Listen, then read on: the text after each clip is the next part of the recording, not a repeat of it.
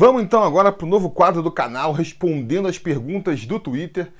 É igual o quadro que a gente fazia respondendo as perguntas do Instagram, só que dessa vez eu abri para perguntas lá no Twitter. Então vale a pena você seguir o Sobre Vasco nas outras redes sociais, porque é a oportunidade da gente interagir mais. Você pode seguir a gente no Instagram, é Sobre Vasco underline oficial. Você pode seguir a gente no Twitter, é arroba Sobre Vasco. E você fica ligado também aqui no YouTube, porque o próximo Respondendo as Perguntas eu vou fazer aqui pelo YouTube. Ah, eu estou pensando aqui ainda se eu vou fazer postando lá no comunidade ou criando um stories aqui, que agora o YouTube também tem esse recurso, né? De repente eu faço nos dois, não sei, vamos ver. Então fica ligado aí, liga os sininho de notificações aí, se inscreve no canal caso ainda não tenha inscrito, deixa o like no vídeo, comenta para o YouTube saber que você é fã do Sobre Vasco e te avisar quando tiver aí essas novas interações. Beleza? Vamos agora responder as perguntas do Twitter.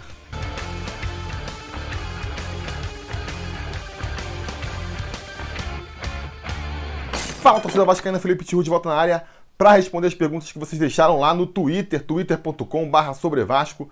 Sem mais delongas, vamos responder as perguntas que vocês deixaram por lá. Começando aqui com a pergunta do Thiago CRVG, o hashtag Associa Vasco, que pergunta: você acha que voltaremos a conquistar títulos importantes em quanto tempo?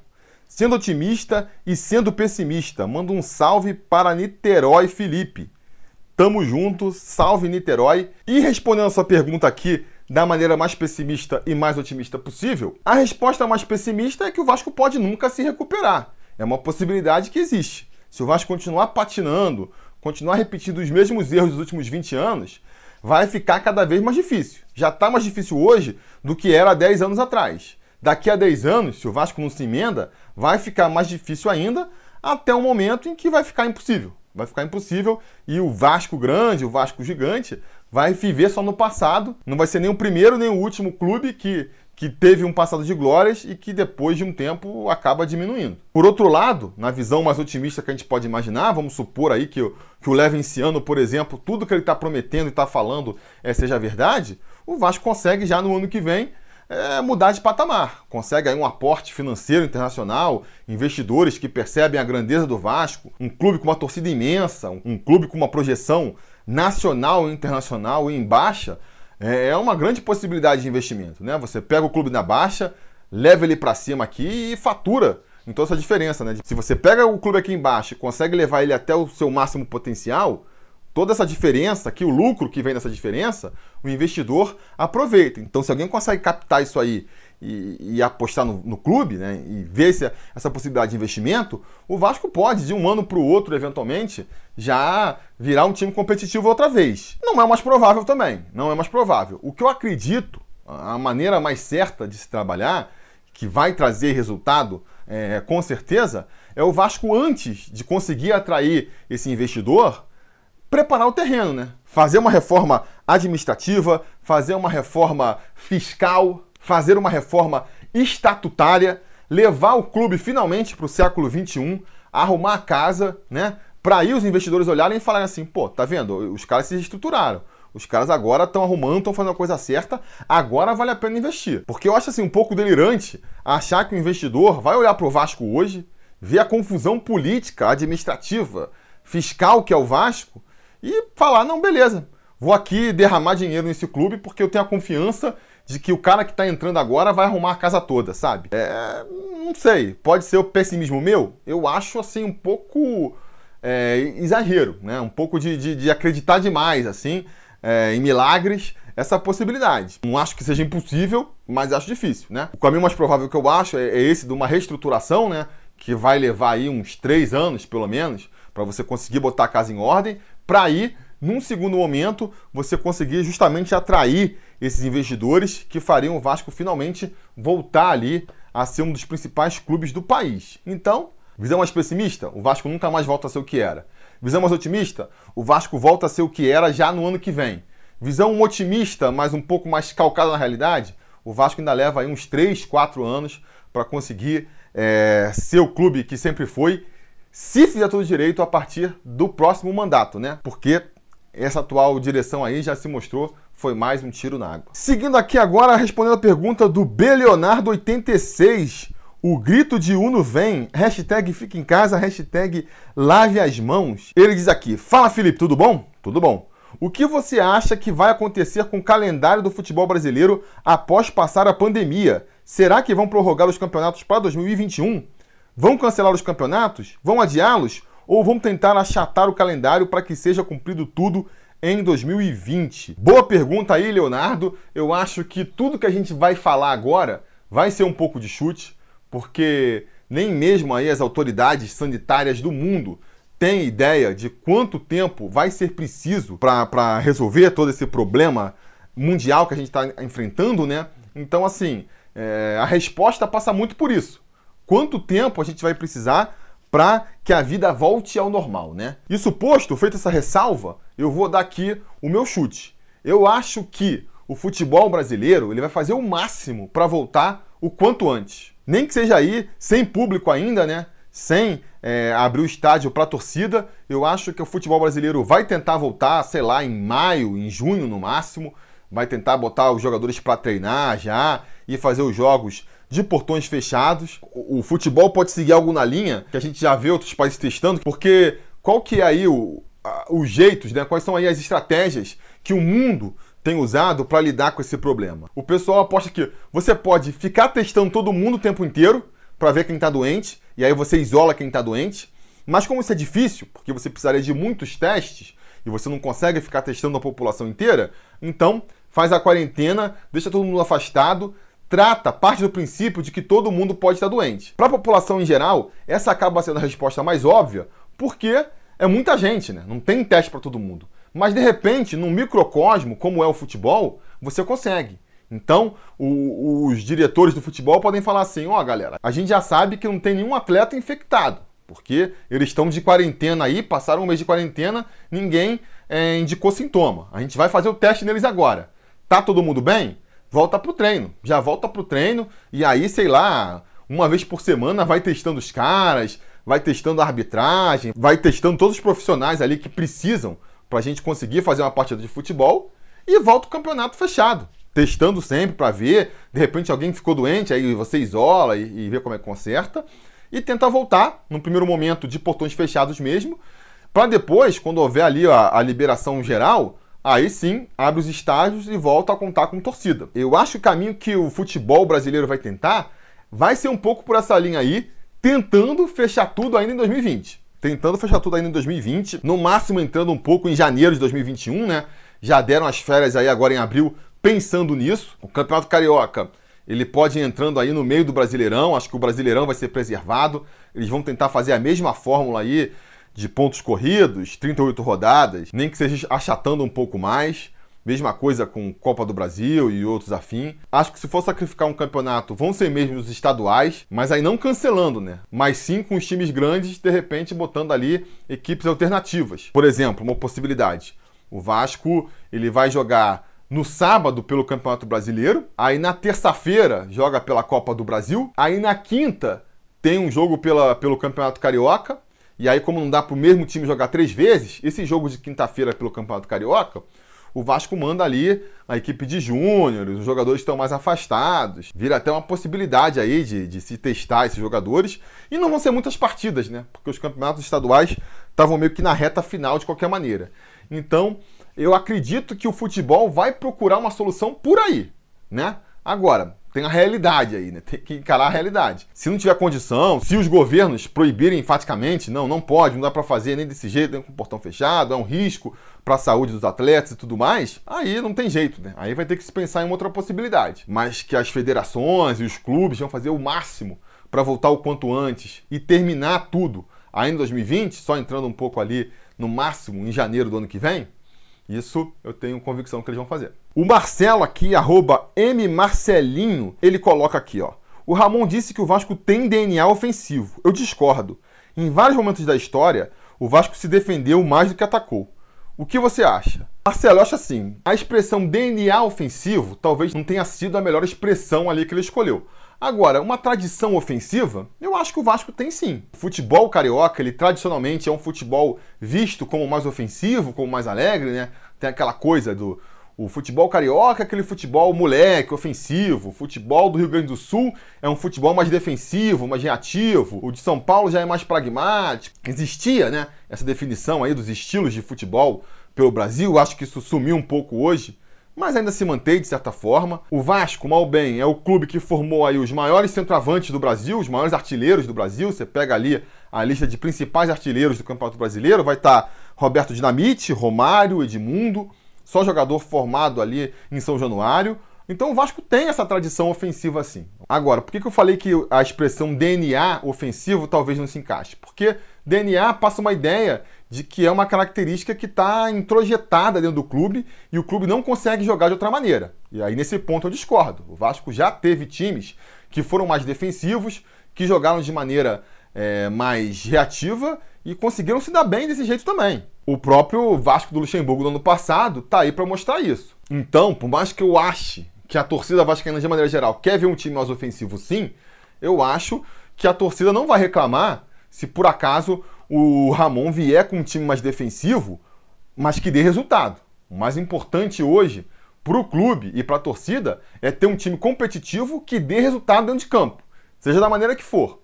Então, se ele usou essa expressão aí é, de que o Vasco tem um DNA ofensivo para insinuar que o Vasco não pode jogar de outra maneira, que o Vasco não sabe jogar de outra maneira, aí eu acho errado. Agora, se ele simplesmente quis evocar aí essa tradição ofensiva do Vasco e se ele vai tentar uma proposta ofensiva, eu acho bom. Tomara que funcione. Eu gosto mais de ver um Vasco ofensivo.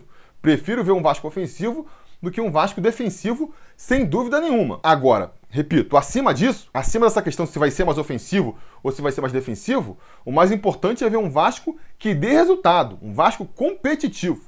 Isso é o mais importante, esse é o principal desafio do Ramon nessa temporada e é um desafio para o qual ele tem que trazer uma resposta rápido, porque ele não tem muito tempo para trabalhar esse time.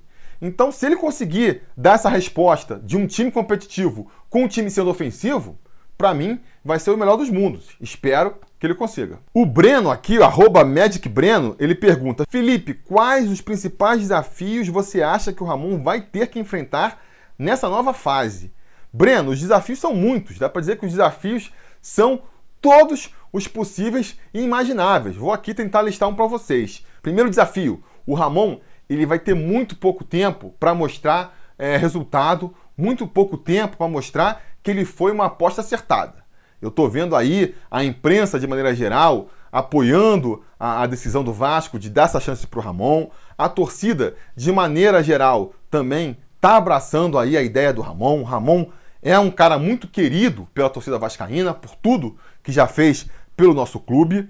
Agora, não se enganem, isso muda muito rápido. Se de repente o Ramon é, passa cinco jogos, ele não consegue vencer nenhuma partida, empata, perde, empata, perde de novo, esse cenário todo, esse apoio todo, logo cai por terra. Vão começar a cobrar, vão começar a falar que talvez tenha sido precipitado a, a promoção dele para treinador, vão começar a falar que precisa de um treinador mais cascudo. A gente sabe como essas coisas funcionam.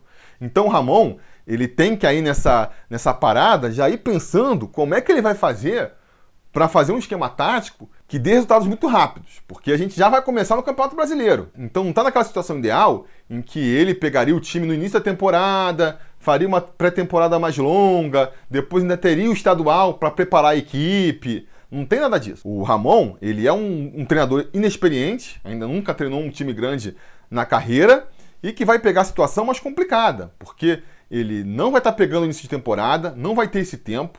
Segunda dificuldade, ele está pegando um trabalho muito ruim do Abel, porque, que eu já falei no vídeo sobre a apresentação do Ramon, normalmente o que a gente vê nos treinadores iniciantes, estreantes que dão certo? Qual é a característica que acontece?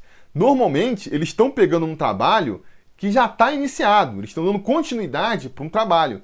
Então eles não precisam inventar muito em cima, eles só precisam manter aquele esquema. Foi o caso do Carilli no Corinthians, que só deu continuidade ao trabalho do Tite. O caso, por exemplo, do próprio é, Cristóvão Borges, do Vasco, que só teve que dar continuidade ao trabalho do Ricardo Gomes. O Jair Ventura, no Botafogo, também estreou quando o Ricardo Gomes foi para o São Paulo, então ele teve que dar uma continuidade. Não foram treinadores que pegaram um time no meio do caos. Um time que não tem padrão tático, um time que não tem proposta de jogo, de um clube fervendo por questões políticas e e questões de falta de resultado. Então, assim, o, o Ramon estreia no pior dos mundos, né? Fora isso, vou citar mais problemas que o Ramon vai ter que enfrentar aqui.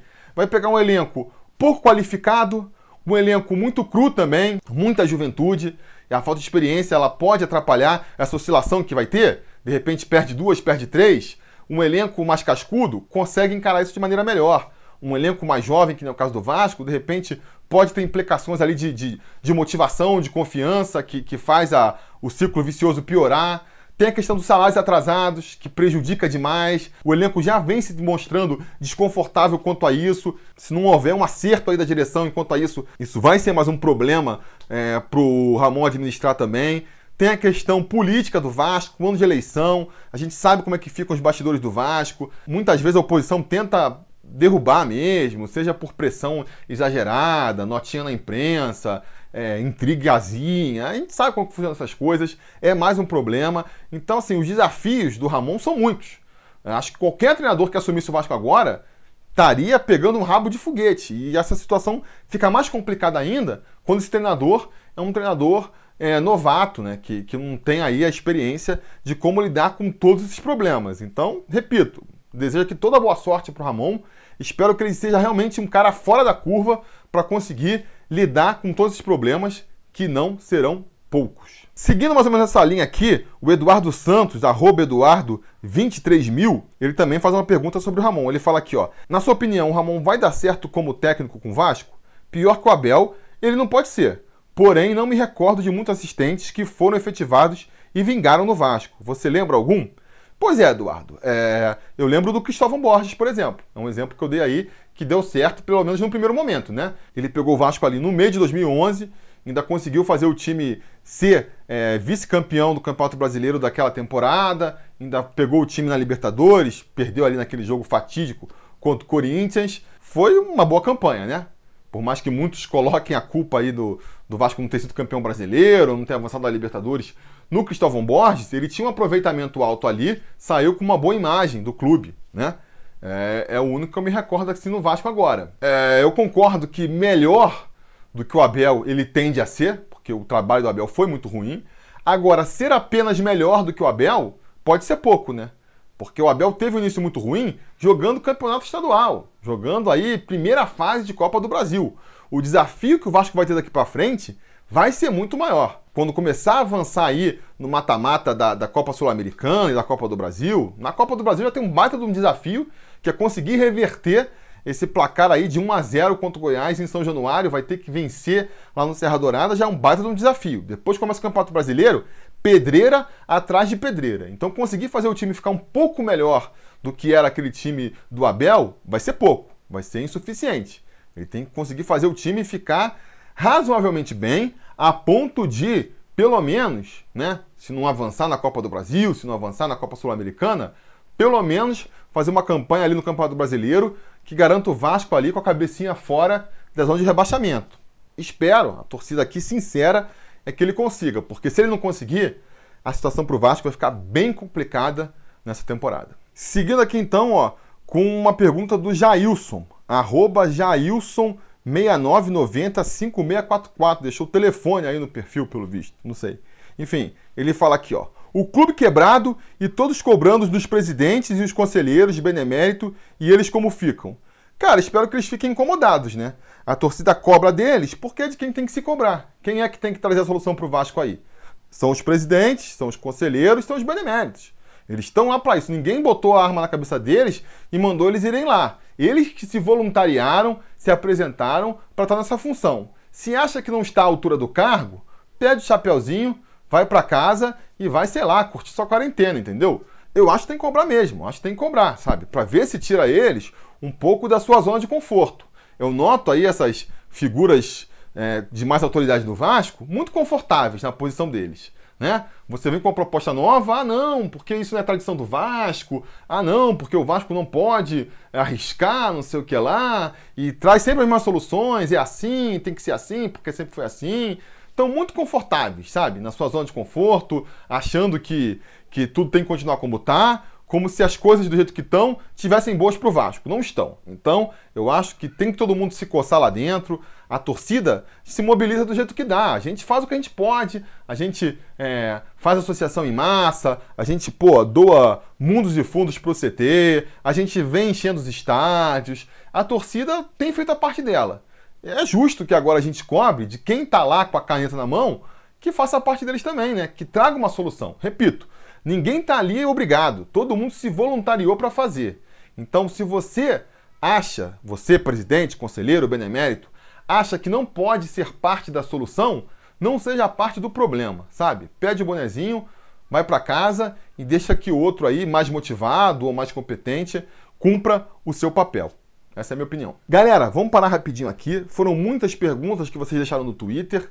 Eu falo pra caramba mesmo, né? Quando tem a limitação lá do Stories, do Instagram, que você tem ali os seus 15 segundinhos para falar e ele para, e você tem que gravar de novo, e que exige umas respostas mais curtas e grossas e mais objetivas, quando eu não tenho esse limitador, eu acabo falando pra caramba, o vídeo vai ficando longo, e por conta disso eu resolvi parar, mesmo sem ter respondido todas as perguntas. O que eu vou fazer? Vou voltar nos próximos dias com mais um vídeo respondendo as perguntas de vocês e eu espero que vocês estejam aqui para assistir. Para isso, é importante que vocês curtam esse vídeo, se inscrevam no canal caso ainda não tenham se inscrito, acionem o sininho de notificações, deixem um comentário aí, porque é a maneira do YouTube saber que você gosta do Sobre Vasco e te avisar da próxima vez que tiver vídeo novo aqui no canal. Beleza? Então façam tudo isso aqui.